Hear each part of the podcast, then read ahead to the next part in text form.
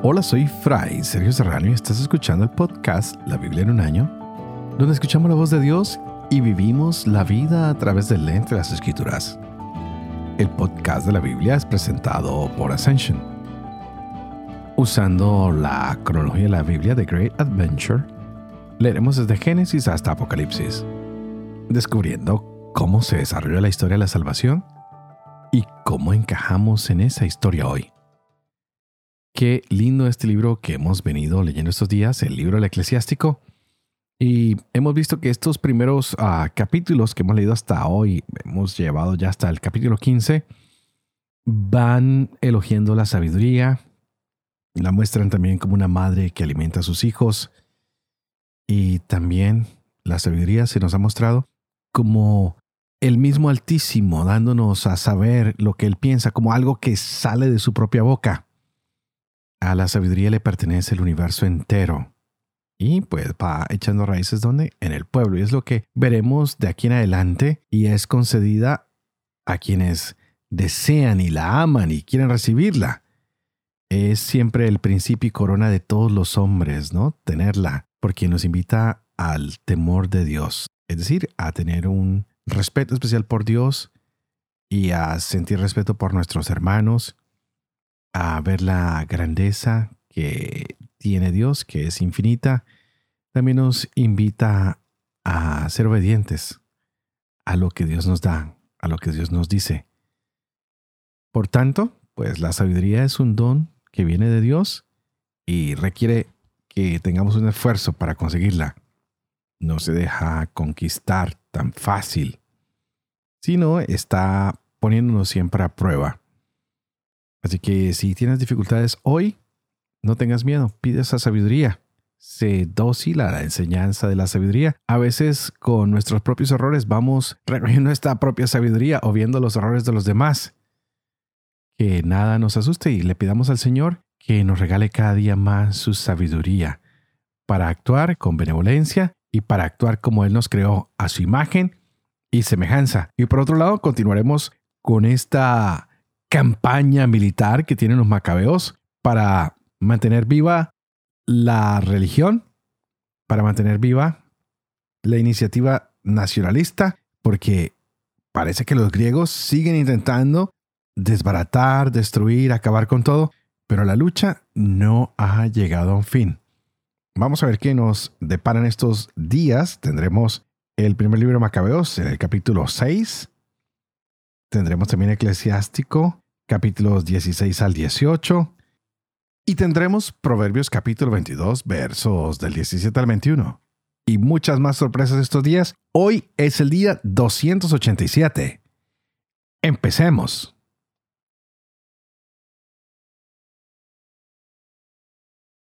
Uno Macabeos, capítulo 6. El rey Antíoco, en su recorrido por la región alta, tuvo noticias de que había una ciudad en Persia llamada Elimaida, famosa por sus riquezas, su plata y su oro. Tenía un templo rico en extremo, donde se guardaban armaduras de oro, corazas y armas dejadas allí por Alejandro, hijo de Filipo, rey de Macedonia, que fue el primer rey de los griegos. Allá se fue con intención de tomar la ciudad y entrar a saco en ella. Pero no lo consiguió porque los habitantes de la ciudad, al conocer sus propósitos, le ofrecieron resistencia armada, y tuvo que salir huyendo y marcharse allí con gran tristeza para volverse a Babilonia. Todavía se hallaba en Persia cuando llegó un mensajero anunciándole la derrota de las tropas enviadas a la tierra de Judá. Licias, en primer lugar, había ido al frente de un poderoso ejército pero había tenido que huir ante los judíos. Estos se habían crecido con las tropas y los muchos despojos tomados a los ejércitos vencidos.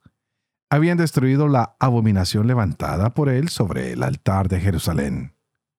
Habían rodeado de altas murallas, como antes el santuario, así como a Betsur, ciudad del rey. Ante tales noticias, quedó el rey consternado, presa de intensa agitación, y cayó en cama enfermo de pesadumbre por no haberle salido las cosas como él quería. Muchos días permaneció allí renovándose sin cesar su profunda tristeza, hasta que sintió que se iba a morir.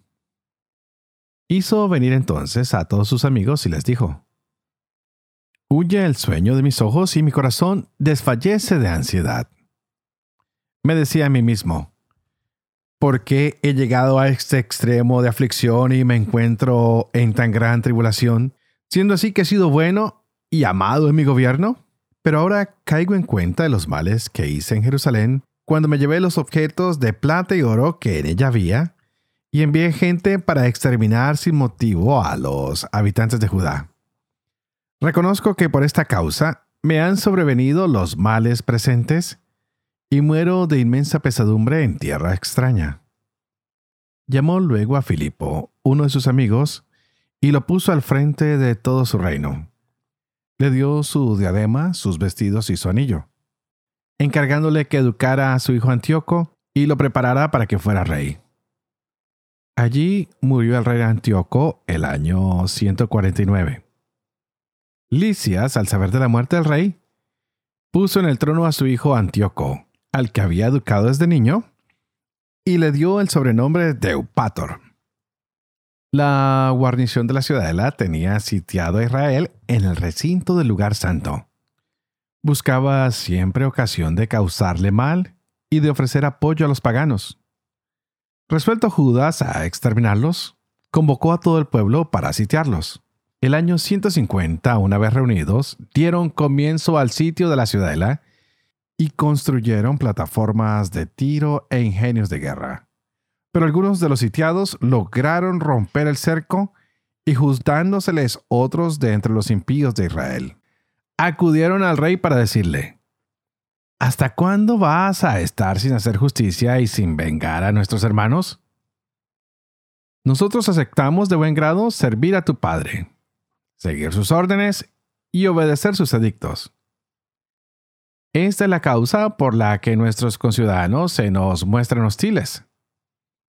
Han matado a cuantos de nosotros han caído en sus manos y nos han arrebatado nuestras haciendas pero no solo han alzado su mano sobre nosotros, sino también sobre todos tus territorios. He aquí que hoy tienen puesto cerco a la ciudad de Jerusalén con intención de tomarla y han fortificado el santuario y Betsur. Si no te apresuras a atajarlos, se atreverán a más y ya te será imposible contenerlos. Al oírlo el rey, montó en cólera y convocó a todos sus amigos, capitanes del ejército y comandantes de la caballería. Le llegaron tropas mercenarias de otros reinos y de las islas del mar. El número de sus fuerzas era de 100.000 infantes, 20.000 jinetes y 32 elefantes adiestrados para la guerra. Viniendo por Idumea, pusieron cerco a Betsur y la atacaron durante mucho tiempo valiéndose de ingenios de guerra. Pero los sitiados, en salidas que hacían, se los quemaban y peleaban valerosamente. Entonces Judas partió de la ciudadela y acampó en Bet Zacaría frente al campamento real. El rey se levantó de madrugada y puso en marcha el ejército con todo su ímpetu por el camino de Bet Zacaría. Los ejércitos se dispusieron para entrar en batalla y se tocaron las trompetas. A los elefantes les habían mostrado zumo de uvas y moras para prepararlos al combate. Las bestias estaban repartidas entre las falanges. Mil hombres, con cota de malla y casco de bronce en la cabeza, se alineaban al lado de cada elefante. Además, con cada bestia iban 500 jinetes escogidos, que estaban donde el animal estuviera y lo acompañaban donde fuera sin apartarse de él. Cada elefante llevaba sobre sí, sujetas con cinchas, una torre fuerte de madera como defensa y tres guerreros que combatían desde ella, además del conductor. Al resto de la caballería, el rey lo colocó a un lado y otro, en los flancos del ejército, con la misión de hostigar al enemigo y proteger las falanges. Cuando el sol dio sobre los escudos de oro y bronce, resplandecieron los montes a su fulgor y brillaron como antorchas encendidas. Una parte del ejército real se desplegó por las alturas de los montes, mientras algunos lo hicieron por el llano y avanzaban con seguridad y buen orden. Se estremecían todos los que oían el griterío de aquella muchedumbre y el estruendo que levantaba al marchar y entrechocar las armas. Era en efecto un ejército numeroso y fuerte. Judas y su ejército se adelantaron para entrar en batalla, y sucumbieron seiscientos hombres del ejército real. Eleazar, llamado Abarán, viendo una de las bestias que iba protegida de una coraza real y que aventajaba en corpulencia a todas las demás, creyó que el rey iba en ella y se entregó por salvar a su pueblo y conseguir un nombre inmortal. Corrió audazmente hasta la bestia metiéndose entre la falange, matando a derecha e izquierda y haciendo que los enemigos se apartaran de él a un lado y a otro. Se deslizó debajo del elefante e hiriéndolo por debajo, lo mató. Cayó a tierra el animal sobre él y allí murió Eleazar. Los judíos al fin, viendo la potencia del reino y la impetuosidad de sus tropas, se dieron ante ellas. El ejército real subió a Jerusalén al encuentro de los judíos, y el rey acampó contra Judea y contra el monte Sión. Hizo la paz con los de Betsur, que salieron de la ciudad al no tener allí víveres para sostener el sitio por ser año sabático para la tierra. El rey ocupó Betsur y dejó allí una guarnición para su defensa. Muchos días estuvo sitiando el santuario. Levantó allí plataformas de tiro, ingenios de guerra, lanzallamas, catapultas, escorpiones de lanzar flechas y ondas. Por su parte, los sitiados construyeron ingenios contra los ingenios de los otros y combatieron durante muchos días. Pero no habían víveres en los almacenes, porque aquel era año séptimo, y además los israelitas liberados de los paganos y traídos a Judea, habían consumido las últimas reservas. Víctimas, pues, del hambre, dejaron unos pocos hombres en el lugar santo, y los demás se dispersaron cada uno a su casa. Licia se enteró de que Filipo, aquel a quien el rey Antíoco había confiado antes de morir la educación de su hijo Antíoco para el trono, había vuelto de Persia y Media, y con él las tropas que acompañaban al rey y que trataban de hacerse con la dirección del gobierno. Entonces se apresuró a señalar la conveniencia de volverse diciendo al rey, a los capitanes del ejército y a la tropa. De día en día venimos a menos. Las provisiones faltan. La plaza que asediamos está bien fortificada y los negocios del reino nos surgen. Demos pues la mano a estos hombres. Hagamos la paz con ellos y con toda su nación. Y permitámosles vivir según sus costumbres tradicionales, pues irritados por habérselas abolido nosotros, se han portado de esta manera. El rey y los capitanes aprobaron la idea, y el rey envió a proponer la paz a los sitiados. Estos la aceptaron, y el rey y los capitanes se la juraron. Con esta garantía salieron de la fortaleza, y el rey entró en el monte Sión. Pero al ver la fortaleza de aquel lugar, violó el juramento que había hecho y ordenó destruir la muralla que lo rodeaba. Luego a toda prisa partió y volvió a Antioquía, donde encontró a Filipo, dueño de la ciudad.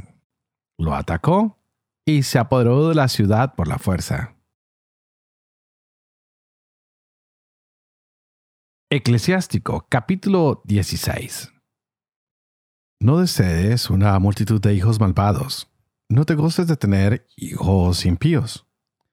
Aunque sean muchos, no te alegres, si no tienen temor del Señor. No confíes en que vivan muchos años, ni te creas seguro porque son muchos, que más vale uno que mil y morir sin hijos que tenerlos impíos. Un solo hombre inteligente poblará una ciudad, pero la raza de los sin ley quedará desolada. Muchas cosas como estas vieron mis ojos, y cosas aún más graves oyeron mis oídos. En la reunión de los pecadores se encendió el fuego. Contra la nación rebelde se inflamó la ira. No perdonó a los antiguos gigantes, que se rebelaron seguros de su fuerza. No perdonó a los vecinos de Lot, a los que aborrecía por su orgullo. No se apiadó de la nación corrompida, de los que alardeaban de sus pecados. El mismo trato recibieron los seiscientos mil de a pie que se habían reunido con el corazón endurecido. Aunque solo hubiera un rebelde, sería asombroso que quedara impune. Pues el Señor sabe compadecerse y también castigar.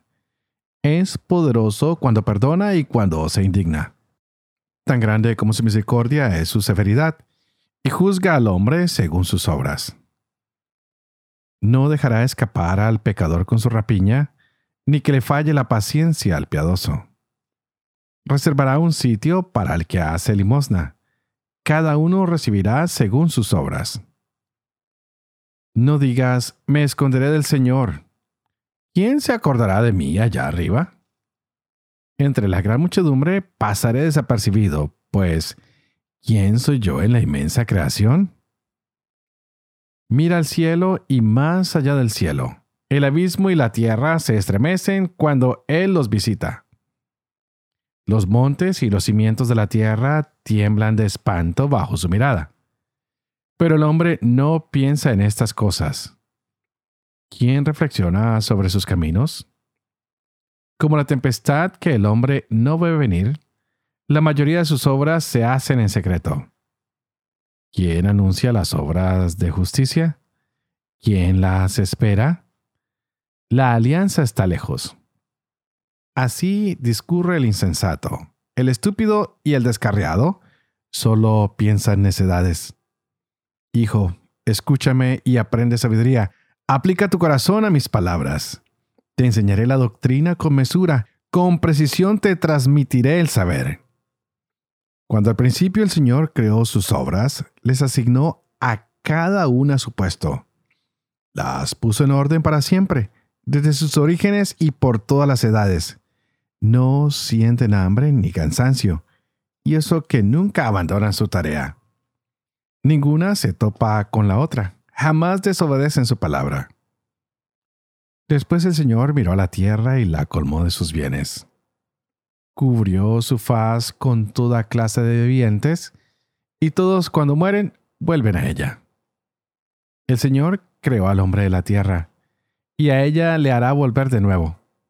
Asignó a los hombres días contados y un plazo fijo, y les concedió también el dominio de la tierra. Los revistió de una fuerza como la suya. A su propia imagen los creó. Hizo que todo ser viviente lo temiera, para que dominara sobre fieras y aves. Les formó lengua, ojos y oídos, y les dio un corazón para pensar. Los llenó de saber e inteligencia, les enseñó el bien y el mal. Fijó su mirada en sus corazones para mostrarles la grandeza de sus obras. Por eso alabarán su santo nombre y proclamarán la grandeza de sus obras. Les concedió además el conocimiento y una ley de vida les dejó en herencia. Estableció con ellos una alianza eterna y les enseñó sus mandamientos. Vieron con sus ojos la grandeza de su gloria, oyeron sus oídos su voz majestuosa. Les dijo, guárdense de toda iniquidad. Y a cada uno le dio preceptos acerca de su prójimo. La conducta de los hombres está siempre ante el Señor. No puede ocultarse a sus ojos. A cada nación asignó un jefe, pero Israel es la porción del Señor. Todas sus obras son para el Señor como el sol. Sus ojos observan siempre su conducta. No se le pueden ocultar sus maldades. Todos sus pecados están delante del Señor. El Señor guarda la limosna del hombre como un sello y su generosidad como la niña de sus ojos. Al final se levantará y le retribuirá, dará a cada uno su recompensa. Pero a los que se arrepienten les permite volver y consuela a los que perdieron la esperanza. Conviértete al Señor y abandona tus pecados. Suplica ante su rostro y quita los obstáculos. Vuélvete al Altísimo y apártate de la injusticia. Detesta de corazón la iniquidad. ¿Quién alabará al Altísimo en el abismo si los vivientes no le dan gloria? La alabanza no puede venir de un muerto que ya no existe. Solo el que vive y goza de salud puede alabar al Señor. Qué grande es la misericordia del Señor y su perdón para los que se convierten a Él. El hombre no puede tenerlo todo porque los humanos no son inmortales. ¿Qué hay más luminoso que el sol? Y sin embargo, a veces se eclipsa, pero la carne y la sangre solo maquinan el mal. Dios pasa revista al ejército celeste, pero los hombres solo son polvo y ceniza. El que vive eternamente todo lo creó por igual. Solo el Señor puede ser proclamado justo. A nadie concedió el poder de anunciar sus obras. ¿Quién podrá descubrir sus maravillas? ¿Quién podrá medir su inmensa grandeza? ¿Quién podrá narrar sus misericordias? No hay nada que quitar ni nada que añadir y no se pueden descubrir las maravillas del Señor. Cuando el hombre termina, entonces empieza. Cuando se detiene, queda asombrado. ¿Qué es el hombre? ¿Para qué sirve? ¿Cuál es su bondad y cuál su maldad? Los días del hombre están contados. Mucho será si llega a los cien años. Como gota de agua en el mar, como grano de arena, son sus pocos años frente a la eternidad. Por eso el Señor es paciente con los hombres y derrama sobre ellos su misericordia. Él ve y sabe que su fin es miserable. Por eso multiplica su perdón. La misericordia del hombre solo alcanza a su prójimo. La misericordia del Señor se extiende a todo el mundo. Él reprende, adoctrina y enseña, y guía como un pastor a su rebaño. Se compadece de los que acogen su enseñanza y de los que se esfuerzan por cumplir sus preceptos. Hijo, a tus favores no añadas reproches, ni a tus dones palabras ofensivas. ¿No mitiga el rocío el viento sofocante? Así una buena palabra vale más que un regalo. ¿No vale más la palabra que un buen regalo? Pero el hombre caritativo sabe unir las dos cosas. El necio reprocha sin caridad. El don del envidioso hace llorar. Antes de hablar, infórmate. Antes de caer enfermo, cuídate. Antes de juzgar, examínate a ti mismo. Y el día del juicio encontrarás perdón. Antes de caer enfermo, humíllate. Y si pecas, arrepiéntete. Nada te impida cumplir un voto a su tiempo. No esperes el día de la muerte para justificarte. Antes de hacer un voto, prepárate. No seas como el hombre que tienta al Señor. Acuérdate de la ira de los últimos días y del momento del castigo cuando Dios oculte su rostro. En tiempo de abundancia recuerda la carestía y en tiempo de riqueza piensa en la pobreza y la indigencia. El tiempo corre de la mañana a la tarde, y todo pasa veloz delante del Señor. El sabio es precavido en todo, y en la ocasión de pecado se anda con cuidado. Todo hombre prudente conoce la sabiduría y rinde honor al que la encuentra. Los que hablan con prudencia se hacen sabios, y de su boca llueven proverbios acertados. No te dejes arrastrar por tus pasiones. Refrena tus deseos. Si quieres satisfacer todos tus caprichos, serás el reír de tus enemigos. No te aficiones a la buena vida, ni te dejes atrapar en sus redes. No te arruines festejando con dinero prestado, cuando tienes la bolsa vacía. Proverbios capítulo 22, versos 17 al 21. Presta atención y escucha las palabras de los sabios. Dispón tu corazón a mi experiencia. Te gustará guardarlas en tus entrañas y ponerlas juntas en tus labios, para que pongas tu confianza en Yahvé. Te voy a instruir hoy. Te he escrito 30 sentencias de consejos y experiencias para que conozcas con certeza la verdad y puedas responder con la verdad a quien te envíe. Padre de amor y misericordia, tú que haces elocuente la lengua de los niños, educa también la mía, e infunde en mis labios la gracia de tu bendición. Padre, Hijo y Espíritu Santo. Y a ti te invito para que juntos le pidamos al Dios del cielo que nos ayude a entender esta palabra que se nos ha regalado el día de hoy. ¡Wow! ¿Y qué palabra? Este libro de los macabeos nos muestra el poderío, la fuerza de grandes ejércitos que están luchando por conseguir el control. Hombres que están en contra de lo que Yahvé ha pedido al pueblo, pero otros que defienden con gran fortaleza lo que Dios les ha pedido. ¿Por quién estás luchando tú hoy? Es la gran pregunta. Muchas veces estamos enfocados en cosas que son pasajeras. Y se nos olvida que solo hay una cosa que perdura y es la presencia de Dios en nuestras vidas. Esa presencia de un Dios que es fiel, que es misericordioso y que nos da la fuerza para luchar siempre a favor de el pueblo, de los necesitados, a favor de la verdad y de la justicia. Hoy vimos cambio de reyes con Antíoco. Los sirios toman Betsur y sitian el monte Sión.